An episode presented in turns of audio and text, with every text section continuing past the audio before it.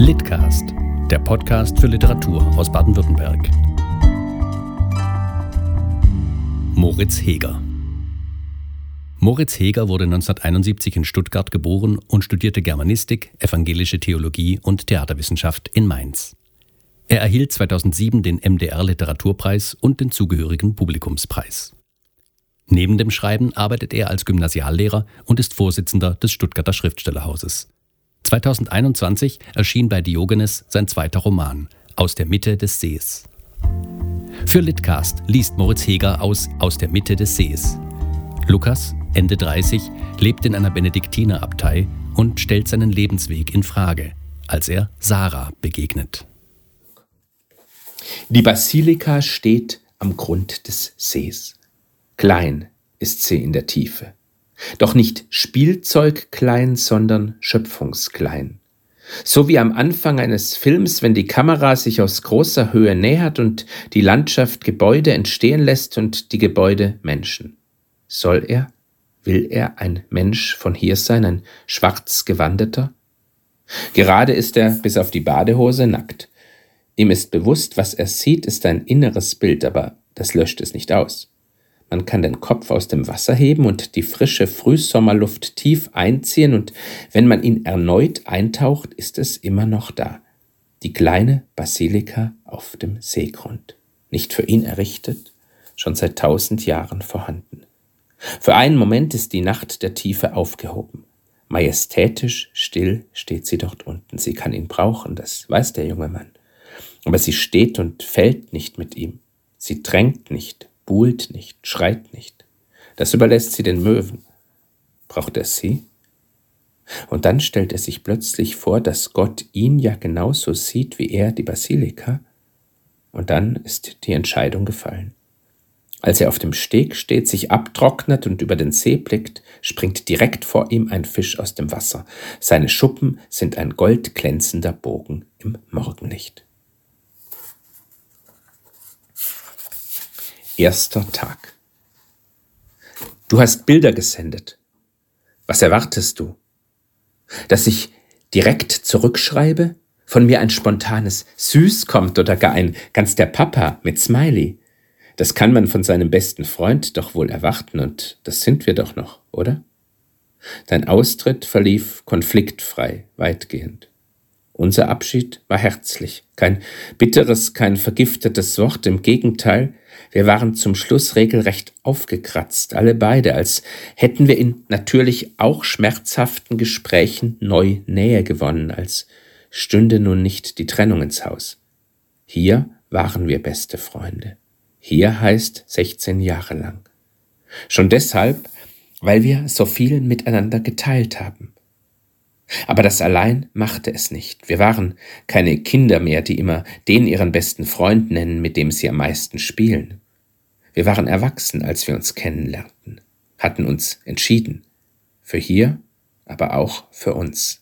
Das war doch ein nicht unwesentlicher Grund, weshalb wir uns nach fünfeinhalb Jahren endgültig fürs Kloster entschieden haben, auch wenn wir einander das so natürlich nicht gesagt haben. Für mich warst du als es auf die ewige Profess zuging, eindeutig der eindeutigere von uns beiden. Das klingt jetzt komisch. Aber es stimmt. Bei mir waren es tastende Schritte, bei dir war es ein Weg. Euer Ja sei ein Ja, euer Nein ein Nein. Sehr ehrlich haben wir damals darum gerungen, oder nicht? Kann mich noch gut erinnern, wie wir uns in der heißen Phase lebhaft Anteil nehmen ließen, abends besonders, wenn wir nach dem Schwimmen noch lange hier auf dem Steg saßen. Da hatte ich das gute Gefühl, es ging uns um dasselbe. Sicherlich kamen wir aus unterschiedlichen Richtungen, aber wir steuerten auf ein Ziel zu und jeder Austausch, selbst jede Meinungsverschiedenheit brachte uns mehr zusammen. Für dich stand Jesus absolut im Zentrum. Er war dein Herr, greifbar in seinen Geschichten, ganz konkret spürbar jeden Morgen im heiligen Messopfer. Vor allem aber war er dein Bruder, dein Weggefährte, und darum wolltest auch du Bruder werden, seiner, unserer, meiner, Bruder Andreas. Und natürlich bot unsere Kirche deiner Musik einen einzigartigen Resonanzkörper. Vermisst du den nicht? endgültig. Heutzutage ist auch das nicht mehr endgültig. Gehen ist nicht mehr eine Einflüsterung des Teufels, wie es in unserer Ordensregel heißt, was ferne sei. Gehen ist eine Option. Solange man gehen kann, kann man sagen. Du, das wäre mir auch ohne dein Beispiel klar gewesen. Gehen tut man längst nicht mehr in die Wüste, sondern nach Berlin. Mich hat das Alte Testament immer mehr berührt. Die dunklen Vätergeschichten. Von Jakob, dem sanften Kleinen, der seinen großen Bruder Esau betrog, um selber der Große zu sein. Aber ist man dann selber der Große? Oder nur ein erfolgreicher Betrüger, der den eigenen Vater auf dem Totenbett an der Nase herumgeführt hat und nun alleine ist mit seiner Schleue. In meinem ersten Jahr im Kloster war es das Abt Pirmin. Damals hatten wir noch einen Abt, mit mir hierher ging. Die heilige Schrift ist unerschöpflich wie dieser See, sagte er. Ich glaube, das ist eine Geschichte für Sie. Und dann erzählte er von Jakobs nächtlichem Kampf am Fluss Jabok bevor er nach langer Zeit Esau, mittlerweile ein mächtiger Heerführer, wieder trifft. Mit wem ringt Jakob in dieser Nacht? Mit dem Bruder? Natürlich. Mit seinem Gewissen? Natürlich. Aber im Grunde ringt er mit Gott. Gott selbst ist es, der ihn angreift. Wir kämpfen nicht nur mit ihm, Bruder Lukas, er kämpft genauso mit uns. Und erst danach segnet er uns. Aber selbst wenn wir keine Freunde mehr wären, nur noch alte Bekannte, müsste nicht dieses Triptychon zum Durchwischen Xaver, Xaver mit Mama, Xaver mit Mama und Papa zuverlässig ein Reizreaktionsschema bei mir auslösen? Dieses Menschlein, das ja noch nicht viel mehr ist als eben ein Menschlein und das seinen lustigen Namen trägt, der vor kurzem noch völlig veraltet war, doch nun ist er offenbar wieder im Kommen. Ein bayerischer Name in Berlin. War das dein Vorschlag? Müsste ich das nicht wissen? Von deiner Verbindung zu diesem Namen wissen oder von einer leicht skurrilen Vorliebe und ich grinse nun auf unserem Steg. Klar, Xaver, passt. Erstmal ist das ja die Selbstbenennung der Eltern als Eltern. Eine Art Familienunternehmensschild. Das auf dem Bild ist doch noch gar nicht fest. Fotos verleihen ihnen immer eine ganz irreführende Puppenform, das weiß ich von denen meines Bruders. Aber es ist doch noch nicht aus Fleisch, doch nicht wirklich. Die absolute Angewiesenheit quillt zu allen Öffnungen heraus. So waren wir alle einmal. Auch ich war einmal so. Auf dem Badesteg der Mönche steht ein großer Xaver im schwarzen Habit mit Kapuze. Auch von der Frisur her ähneln wir uns kleiner, soweit man bei so wenig Haar von Frisur sprechen kann. An der Kante der Plattform steht der große Xaver. Sacht, schwankend und noch ein bisschen mehr, lässt er sich nicht nur wiegen, sondern wippt selbst aus den Knien.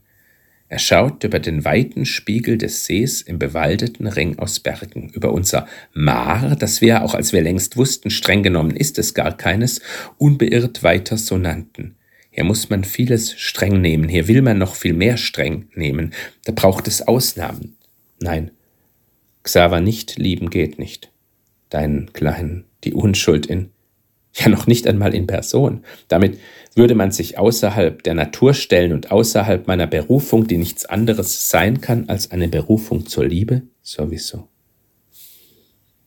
Aber ich kann es nicht, Andreas. Ich kann dir nicht antworten, nicht jetzt.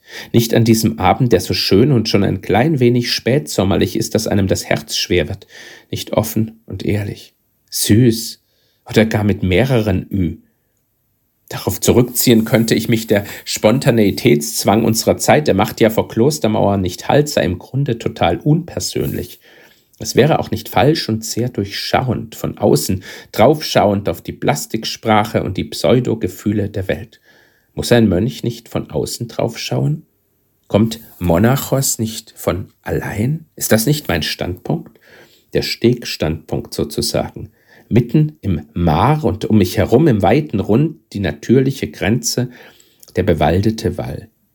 Aber auch er besteht aus einzelnen Erhebungen, den Köpfen, wie man hier sagt. Man kann mit der Hand des Blicks über sie hinstreichen. Das üppige, feste Laubkleid des Sommers. Ich wünsche mir ein echtes Gefühl. Ein echtes Gefühl zu diesem zarten Wesen, das mein Display fast sprengt und zu dir auch. Der Wunsch ist echt. Wenn ich ein völlig normales, beileibe nicht hässliches Baby nicht süß finden kann, ist dann die Rede vom süßen Jesuskind nicht einfach leer? Diese ganze Theologie, dass das Göttliche, das Übersinnliche, das Menschliche, Sinnenhafte übersteigen würde, dass man deshalb keinen Honig in die Hostie tut, weil man die Süße Gottes nicht auf der flachen Zunge schmeckt, sondern im Herzen. Übersteigen kann man nur etwas, was da ist, von der ersten Sprosse auf die zweite oder dritte, doch wenn schon die erste Sprosse der Leiter gebrochen sein sollte? Andererseits, als wir eben zum Abschluss der Komplett sei gegrüßt, o süße Jungfrau und Mutter sangen, das macht mir auch nach 16 Jahren noch eine Gänsehaut. Aus dem Dutzend schwarz gewandeter älterer Männer, ich bin ja jetzt deutlich der Jüngste, die sich im Chor gegenüberstehen seit Jahrzehnten neben demselben Nachbarn, treten die Knaben heraus, die sie waren und immer noch sind, und wir spüren, unser Glaube ist größer. Größer als ein Mann alt sein kann, auch größer als die Gemeinschaft, größer als die geflügelte Fantasie eines Jungen am Beginn von allem. Der Glaube ist das Größere in uns, das uns aber nicht sprengt, sondern öffnet. Du kennst das ja alles, Andreas. Oder hast du es ganz anders erlebt? So sehr anders, dass es in unseren vielen Gesprächen nie aufgefallen ist? Als Kind hatte ich die schwindelerregende Idee, was, wenn alle anderen die Farben umgekehrt sehen? Was für dich grün ist, für sie ist es rot. Dass sie dann natürlich grün nennen, aber vielleicht bist auch du derjenige, der rot grün nennt. Falls es so ist, dachte ich, kann es nie herauskommen und die Menschen leben eng nebeneinander in ganz verschiedenen Welten. Es hat mich damals auch ins Kloster gebracht. Hier schien es mir echte Gemeinschaft zu geben. Auf dem Boden einer Wahrheit, die mehr als subjektiv ist. Hier hatten alle einen persönlichen Preis bezahlt und einen Schritt getan, und ein Schritt ist ein Schritt. Dass die meisten schon lange im Orden waren, schreckte mich nicht ab, im Gegenteil, es bewies die Tragfähigkeit. Meine neuen, älteren Brüder mochten ihre Eigenheiten haben und in ihren Abläufen eingefahren sein, aber noch der Schrulligste wirkte auf mich unverrückt. Komisch, dass mir das nie aufgefallen ist. In dir steckt der andere. Ich wusste immer nur, weil es bei deiner Aufnahme gesagt wurde, dass dein Ordensname vom griechischen Mut kommt und das wiederum von Mann. Andreas, der Mutige, Mannhafte. Aber das andere, der andere liegt eigentlich viel näher. Die Väter heute sind halbe Mütter. Im stolzen Hohlkreuz schreiten sie breitbeinig durch unsere Basilika, den Nachwuchs vor den Bauch geschnallt, gravitätisch und jungenhaft zugleich. Endlich ist der Staffelstab der Schwangerschaft bei ihnen. Wirst du so ein neuer Vater sein, Andreas? Bist du es etwa schon? Wird man das heute automatisch? Ich könnte deinen Sohn segnen, könnte aufs glatte, kühle Glas des Smartphones ein sanft bestimmtes Kreuz zeichnen, wie es der Priester Kindern auf die Stirn zeichnet, die zur Kommunion mitkommen, auch wenn sie noch zu klein sind. Aber ich tue es nicht. Sende auch kein Psalmwort auf frisch geschossenem Hintergrund nach Berlin, scharfe Schilfstriche im abendlichen Aquarell, kitschig schön. Der Herr behütet dich vor allem Bösen, er behütet dein Leben. Ich will dir etwas schuldig bleiben, wenigstens für eine Nacht. Jetzt gehe ich aber schwimmen. Sie hörten den Litcast, den Podcast des Förderkreises Deutscher Schriftsteller in Baden-Württemberg. Weitere Informationen im Netz unter www.schriftsteller-in-bavü.de